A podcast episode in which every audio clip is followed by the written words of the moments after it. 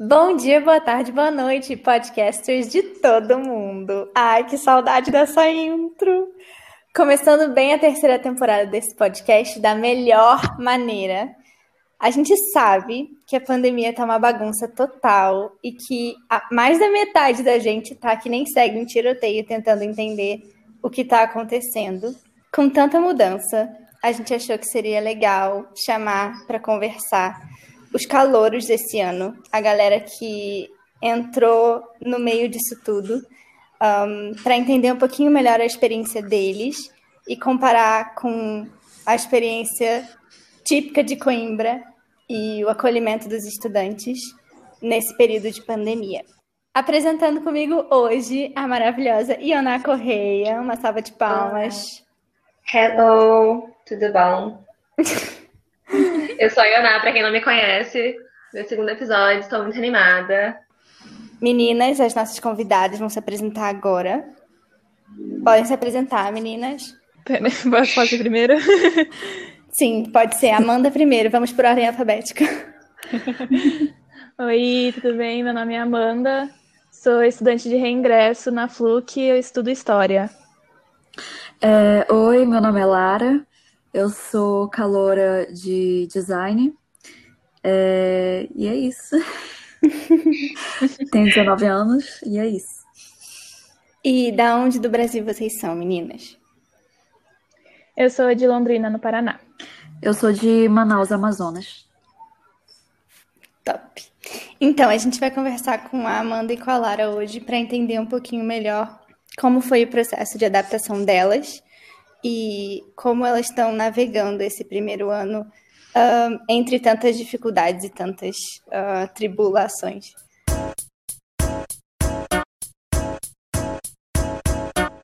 Bom, é, eu queria então começar essa conversa com uma pergunta um, para as caloirinhas. É, como vocês imaginaram que ia ser essa experiência de vir para Coimbra?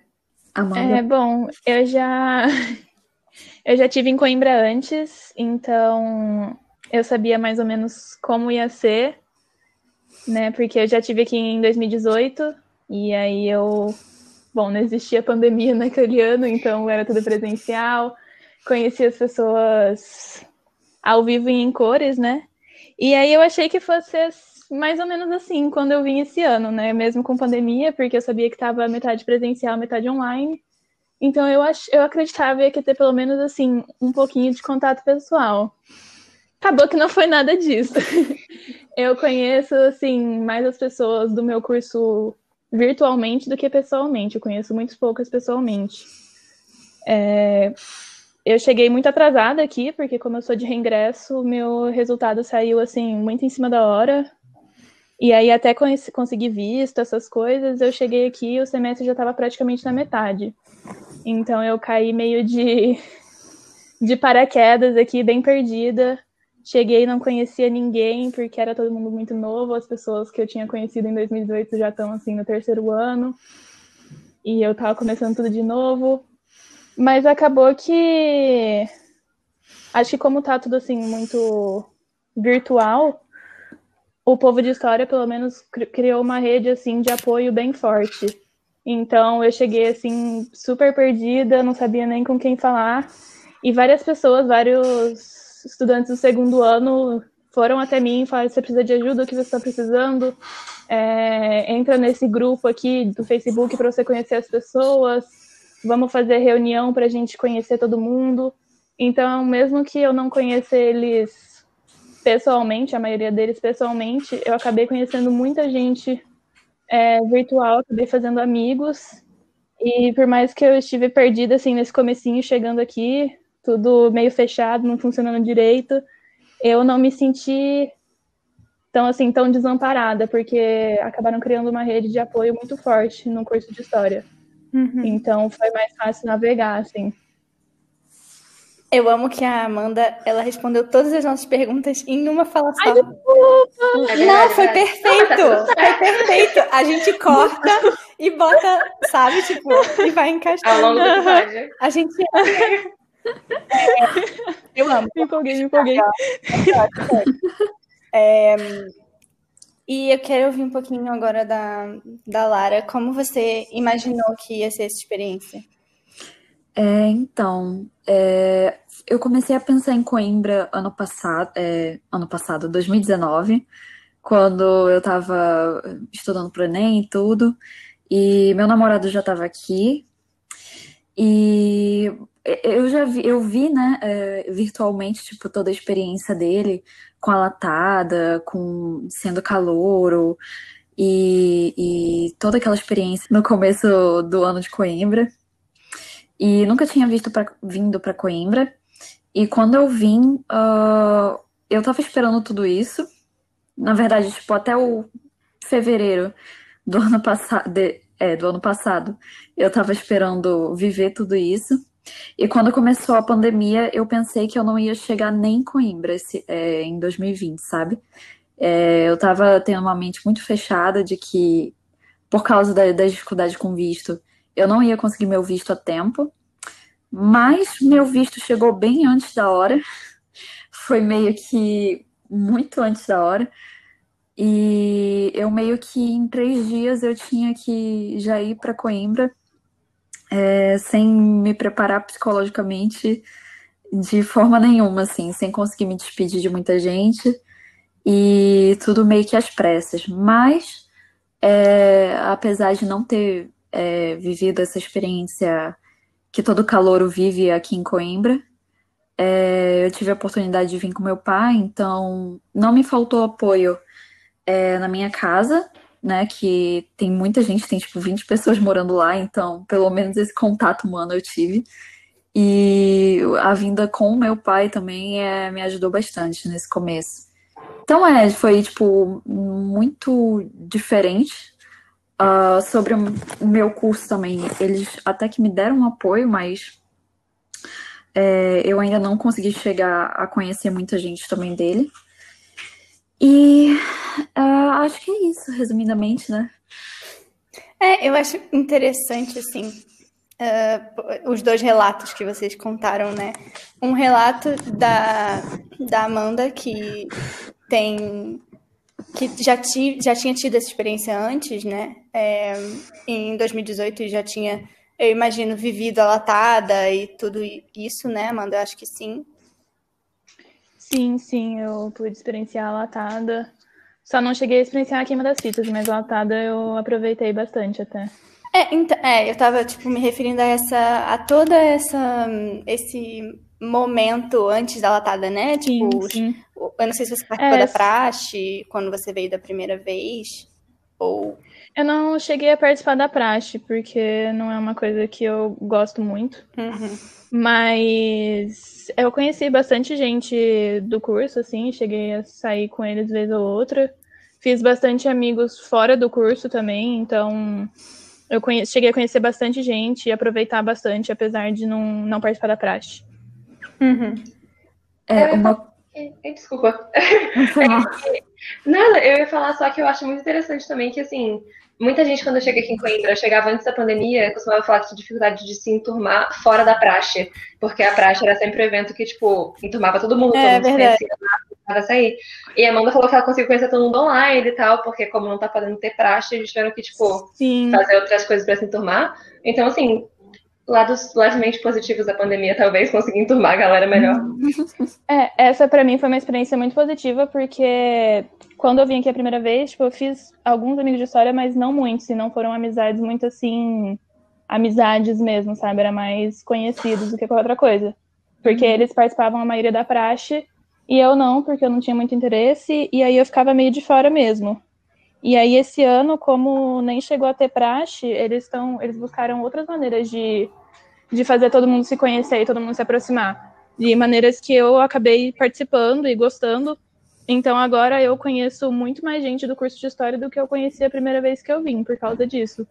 Então, para mim, foi uma coisa realmente positiva da pandemia. eu me aproximei mais das pessoas do meu curso do que da outra vez. É, comigo eu senti que foi o oposto, né? Tipo, eu não consegui chegar a conhecer alguém online é, mas quando tinha aquelas aulas presenciais do meu curso, eu consegui formar algumas amizades. Então, foi mais com as presenciais que eu consegui conhecer alguém do que online, sabe? Sim, é, eu acho interessante. Não interessante, né? É horrível é, eu acho interessante a pandemia, não, mentira. Eu acho horrível a pandemia e tudo isso que aconteceu, mas é, eu acho bacana essa, essa mobilização que os cursos tiveram, né? De alguns cursos, a maioria dos relatos que eu ouvi de pessoas, é, e aqui também, dos cursos se mobilizando e fazendo grupos no Facebook, e a galera realmente vindo perguntar. Qual... Fazendo no Discord, fizeram no meu no Discord também. É, sim, exato. Eu, eu entendi Discord a primeira, eu falei, ih, pronto. é, sim, é, eu acho interessante essa ajuda, né? Pelo menos isso. É, que antes não, quase não existia, né? A Amanda sabe muito bem. É, antes essa integração era feita só pela, pela praxe ou pela latada nas festas, né? Então, eu acho muito legal isso. Pois é, e também, tipo, mudando um pouquinho de assunto, eu queria perguntar para vocês, assim, o que foi que fez vocês decidirem vir para Coimbra? A Amanda, eu sei que voltou, ela foi para o Brasil, voltou para cá, e a Lara veio pela primeira vez. Então eu queria saber assim, o que que no meio da pandemia mesmo fez vocês voltarem para cá? Então, para mim foi que, bom, eu voltei para o Brasil e eu entrei na faculdade lá. Só que é aquela coisa, né? Brasil é um pouco bagunçado, era uma universidade pública, então tinha greve o tempo todo, tinha paralisação o tempo todo, e aí isso foi atrasando minha graduação. O que tudo bem, né? Uma coisa normal no Brasil, greve, a gente está até acostumado. Só que chegou a pandemia e a minha universidade parou. Minha universidade ficou parada de março a agosto sem atividade nenhuma. Eu só comecei a fazer o semestre online da universidade no Brasil em agosto, o primeiro semestre do ano. E isso acabou, assim, me deixando um pouco desesperada. Eu fiquei de março a agosto sem fazer absolutamente nada. E começou assim me dar uma ansiedade absurda e eu comecei a fazer as contas e eu ia me formar assim com, sei lá, 25 anos se tudo corresse normalmente. Aí eu falei assim, nossa, eu fiquei desesperada. Eu conversei com os meus pais e aí eu falei, e se eu voltasse para Coimbra? Porque eu sabia que aqui, apesar de tudo, aula eu ia ter pelo menos. E aí eu, eu resolvi voltar para isso. E também porque com esse tempo todo que eu fiquei parada, eu pensei um pouco mais sobre o que eu queria fazer depois que eu me formasse. Porque eu gostava muito da universidade no Brasil, mas a oportunidade que eu ia ter na minha cidade, lá onde eu fazia a universidade, era ser professora. E eu não tenho muito interesse nisso. Eu queria trabalhar na área de museologia e patrimônio, essas coisas, que é uma coisa muito forte aqui na Europa. Então acabou que foi seria conveniente para mim, para em termos de estudo, e vai ser uma grande oportunidade para mim em, termo, em termos profissionais depois. A, a, situação que eu tive foi meio que eu estava muito na dúvida no começo de 2019 e sobre o que eu queria fazer exatamente. É, mas eu decidi, acho que não sei porquê, é, que eu queria fazer cinema. E comecei a me apaixonar por essa área e tudo. E decidi, pronto, vou fazer cinema, vou me especializar em em câmera e não sei o que, em edição e não sei o que. Eu queria aprender essa parte também mais técnica do cinema, né? E, e aí eu é, não sabia que tinha um curso, vamos dizer, é, de estudos artísticos, né? Que é cinema também. É, não sabia que tinha esse curso aqui e quem me avisou foi o meu namorado, que já estava uh, ah, cursando aqui, né, em Coimbra. Então, quando ele me avisou, eu pesquisei, conversei com uma é, veterana do curso, é, gostei tudo e decidi me inscrever. Só que lá para o final de 2019, é, eu comecei a, a pesquisar mais e acabei me interessando mais em design. Só que designer é, precisa de uma pontuação muito boa em matemática no Enem, né? E eu não tinha uma pontuação muito boa em matemática no Enem. E eu fiquei muito insegura em me inscrever em design. E muito mais segura em me inscrever em estudos artísticos. Então, eu botei primeira opção estudos artísticos e depois botei design. E aí que eu passei em estudos artísticos, não passei em design, é, porque eu tinha botado estudos artísticos em primeiro e decidi que ia vir para cá. Mas assim, é, com certeza eu não posso negar que houve influência é, do meu namorado estar tá aqui, mas também porque é, eu sempre tive essa vontade de estudar ou trabalhar fora. E lá em Manaus é, a gente tem duas opções boas. Tem é, faculdade lá particular muito boa, mas todo mundo procurava passar ou para a UFAM ou para a UEA, que são as faculdades estadual e federal do Amazonas, né? E, e, lá é como toda faculdade do Brasil, tem greve toda hora. E minha, minha mãe estudou na UFAM é, jornalismo e ela não queria de jeito nenhum é, que eu ficasse por lá, porque ela demorou um curso de quatro anos, ela demorou sete para conseguir é. graduação por causa de greve, né? A UFAM não tá mais tendo tanta greve assim, mas né, agora na situação que tá, não tá tendo nem aula, entendeu? Eles estão muito, muito atrasados. Tá uma situação bem complicada lá. Então, eu sinto que eu fiz a, a decisão certa em vir para cá e não me arrependo. E é isso. É, eu acho interessante é, vocês falando que, é, apesar dos pesares, né, no Brasil as coisas estão muito mais complicadas do que do que está do que são do que estão aqui, né? Um, é, então, é, essa a fala de vocês meio que é, segmentam a minha próxima pergunta, que foi um, qual foi a parte mais difícil dessa experiência para vocês?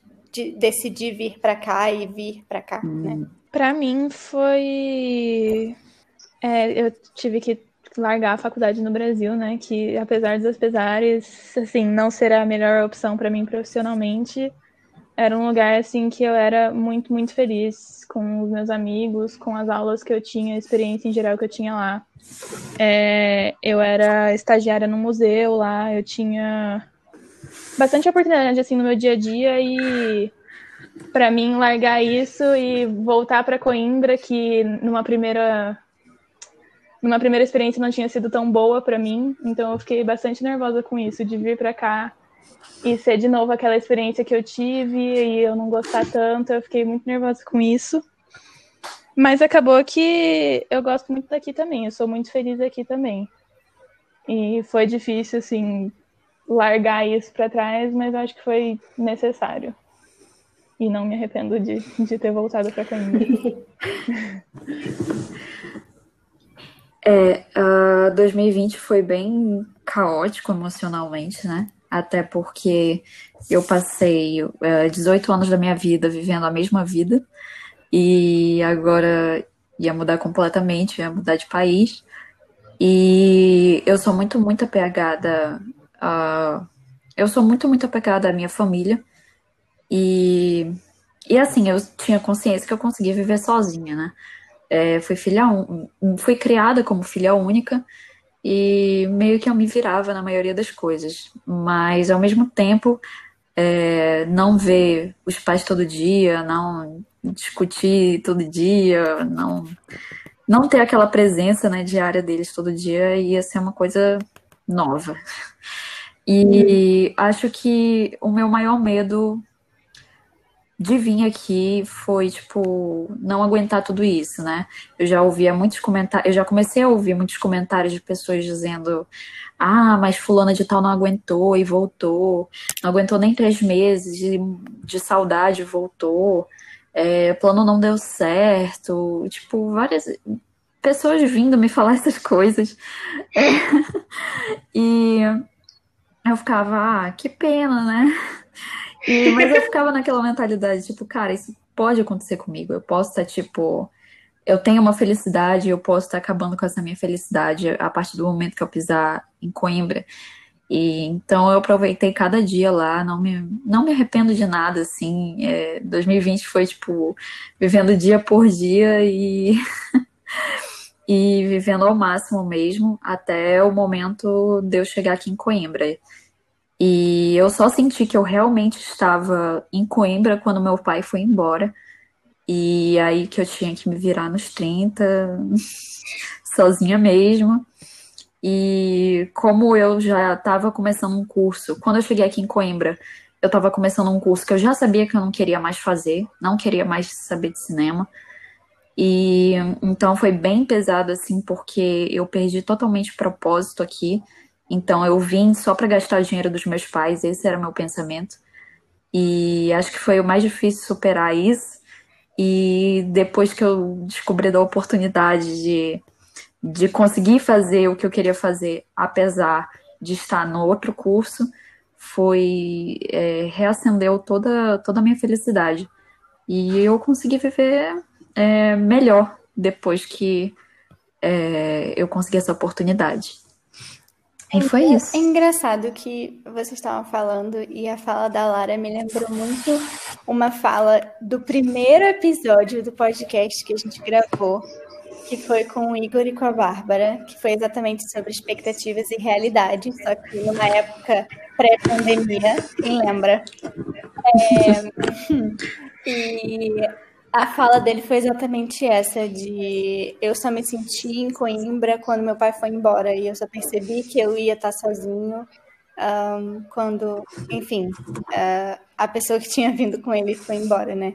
Então, eu acho que é, os, os pontos centrais dessa experiência, né, de vir estudar fora e de um, sair da sua zona de conforto, continuam os mesmos, né? Esse sentimento, esse medo, essa incerteza que você não sabe se você vai se adaptar, é, essa, essa, não sei, essa melancolia, vamos dizer assim. Sim, é, eu ia falar saudade, mas não é propriamente uma saudade. Também. É, também. É, fica latente o tempo inteiro, mas é, essa melancolia mesmo e essa incerteza é, continuam aí, continuam é, parte do processo, né?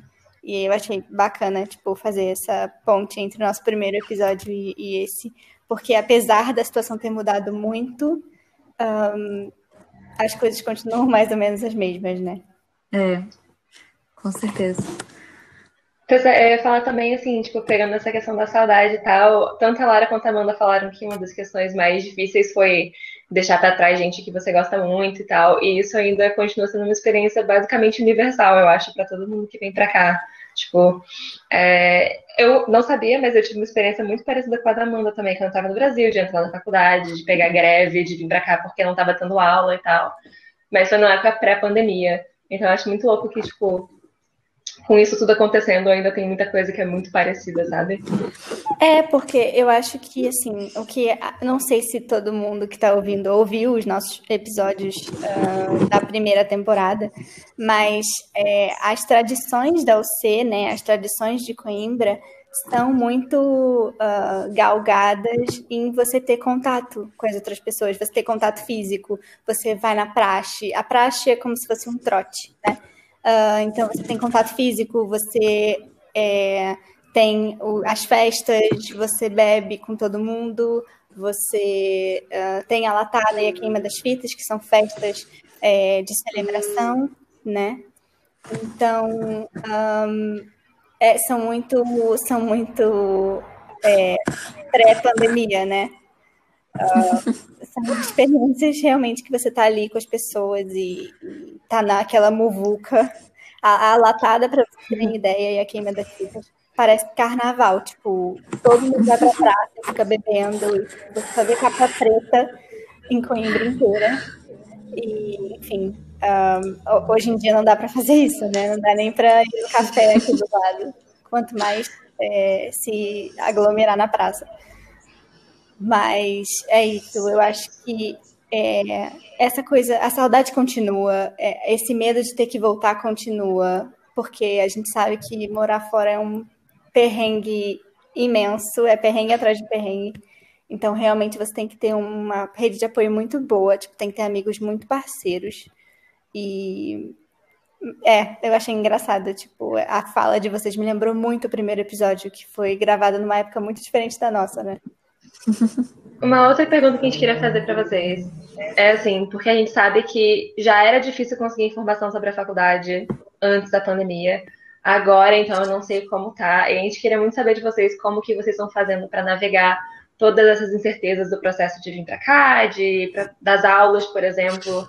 É, como é que foi o primeiro ano de vocês tendo aula online e esse tipo de coisa? Olha, para mim, eu tenho certeza que eu sou a pessoa mais odiada dos serviços acadêmicos de Coimbra. Porque, como eu, fui minha coisa, fiz minha candidatura para reingresso, eu não fazia ideia de como era, eu não sabia que documento que eu ia ter que enviar, que documento que eles já tinham, que documento eles não tinham, o que eu precisava fazer, eu não tinha ideia. Então eu mandei tanto e-mail, tanto e-mail para os serviços acadêmicos, eu acho que eu mandava assim dois por dia.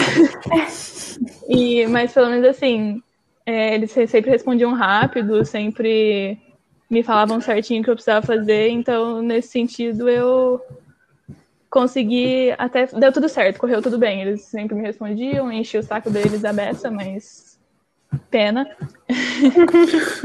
e, e quando chegou na, na, hora de se inscrever, é, como eu disse, né, tinha bastante gente do segundo ano de história ajudando. Então, eles sempre falam, tipo, ah, escolhe tal matéria que é mais fácil, pega essa cadeira aqui, o professor é mais legal, vai ser melhor para fazer, assim, no primeiro semestre. E aí eu tava no Brasil também, né? Então, eu tive os primeiros meses, assim, de aula só online. E era... Hum. Assim, é que a aula online não é aquela coisa, né? Não é a experiência de estar dentro de uma sala de aula. Mas não achei de todo ruim com exceção do fato que eu estava no Brasil, eu estava quatro horas a menos, eu tinha que acordar às 10 horas da manhã, deu correu tudo bem para mim, pelo menos. Olha, comigo é, foi assim, eu não me faltou informação no começo. O CEF estava aberto, estava normal até no começo ali da, da pandemia. E eu consegui fazer todo o processo antes é, do CEF fechar mesmo. Então, por isso que eu digo que meu visto chegou cedo, né? Porque as outras pessoas é, só receberam visto delas, tipo, em novembro, dezembro, e eu já estava conseguindo que meu visto chegasse lá em agosto. Então, foi bem antes do esperado, porque eu dei muita sorte. E é, quando eu cheguei aqui, também recebi uh, muito apoio é, dentro, ah, lá da casa, né, dos estudantes que, que são de Coimbra. E eu também recebi muito apoio uh, do meu curso, assim. É, quando eu estava nesse processo de é, mudar é, as cadeiras do meu curso original para o curso de design, é, foi muito complicado porque eu estava na insegurança de é, fazer isso e ser algo, vamos dizer, legal, assim, sabe? E, e acabar me ferrando depois. Mas aí eu enchi o saco também de serviços acadêmicos, é, fui lá na coordenação e eles me confirmaram que estava tudo bem eu fazer isso. E agora eu espero uh, mudar de curso mesmo a partir de, é, dessas novas matrículas, né? E vou acabar me rematriculando, só que dessa vez para design. Vamos ver no que que dá. Vai dar tudo certo. A Coimbra vai, arrasar. A Coimbra só quer que você fique aqui. Tá tudo certo. Exatamente. Inclusive, é, a gente também queria falar um pouco sobre a questão financeira, né? Porque a gente sabe que o real tem passado por uma desvalorização complicada. É, a gente queria saber se, é, se vocês têm sentido mais dificuldade, como é que estão, tipo, se os gastos têm aumentado e tudo mais, como é que vocês estão? É, é complicado, né? É, muito difícil. Para mim, pelo menos, eu fiquei muito mal de vir para cá de novo, sendo que, sei lá, no Brasil eu estava numa universidade pública, eu só gastava em real, então, assim, eu não era muito um, uma despesa para os meus pais. E agora eu sou, assim, a despesa dos meus pais, né? E é um pouco difícil porque eu fico, pelo menos eu me controlo bastante aqui para não gastar tanto, porque eu sei que o euro tá absurdo e, assim, eu não, não tenho trabalho, então eu me sinto muito mal de, de ficar vivendo a vida, assim, adoidada e gastando horrores, porque eu sei que o dinheiro não tá vindo de mim, tá vindo dos meus pais. E chega até a ser motivador, na real, porque eu tento dar o meu melhor, estudar horrores para tentar conseguir alguma bolsa ou coisa do tipo, para tentar ajudar eles nesse sentido, porque é um baque muito grande você tá aqui e pagar a propina que eles, que a universidade pede, que é absurda, especialmente no, nesse tempo agora que o real está absurdamente desvalorizado e é, é muito difícil. A gente bate na questão da propina é, sempre em quase todos os podcasts, todos os episódios, é, porque, para quem não sabe, é, o estudante internacional, ou seja, o estudante brasileiro, paga 7 mil euros por ano e o estudante nacional paga uh, de 700 a 800 euros por ano. Um, então, é uma discrepância absurda. E agora que o Brasil está passando por uma situação caótica, fica pior ainda. É, então, sim, uh, gente, é, essa coisa de não gastar e de economizar, tentar arranjar bolsa, é uma luta diária do estudante internacional. Eu acho que eu falo por todo mundo quando eu digo que todo mundo aqui está tentando é, ficar o mais pianinho possível. Real. É, eu vim para cá, para Coimbra, bem iludida, porque como o euro era caro, né? Eu ficava vendo aqueles vídeos das pessoas, tipo, indo no mercado, e aí era tudo centavos, né? Ai, 70 cêntimos. E eu ficava, nossa, tudo muito barato lá, né? Nossa, aí... aí a minha primeira compra no supermercado deu, tipo, 60 euros. E aí eu fiquei, meu Deus do céu, não é possível que eu vou gastar isso toda semana. Não gasto isso toda semana, mas a primeira compra me assustou bastante, já foi tipo o primeiro baque, assim. E depois eu fui me pressionando muito em relação a, di a dinheiro. Tipo, no começo, no segundo mês que eu tava aqui, eu comecei a trabalhar é, numa. É, lavando louça num restaurante. E só que o trabalho, o horário era horrível. Era tipo duas vezes na semana, é, três horas é, lá pro final da noite. Aí eu saía tipo uma da manhã de lá. E eu sabia que tipo a questão da faculdade só ia piorar depois e eu não ia ter como conciliar os dois. E, e aí depois eu saí, eu fiquei tipo um mês lá e eu saí. E meus pais me avisaram para eu, tipo, não me pressionar tanto em relação a isso, porque eles estão conseguindo lidar com essa questão financeira até então e que não era para ficar economizando em comida e, e, em, e ficar, sabe, enfim, economizando em coisas necessárias. E eu, aí depois que eu tive essa conversa, é, eu dei uma relaxada, vamos dizer assim, é, pelo menos em relação das coisas mais básicas. E foi isso. Eu acho que eu tô começando ainda a ter uma relação melhor com o dinheiro.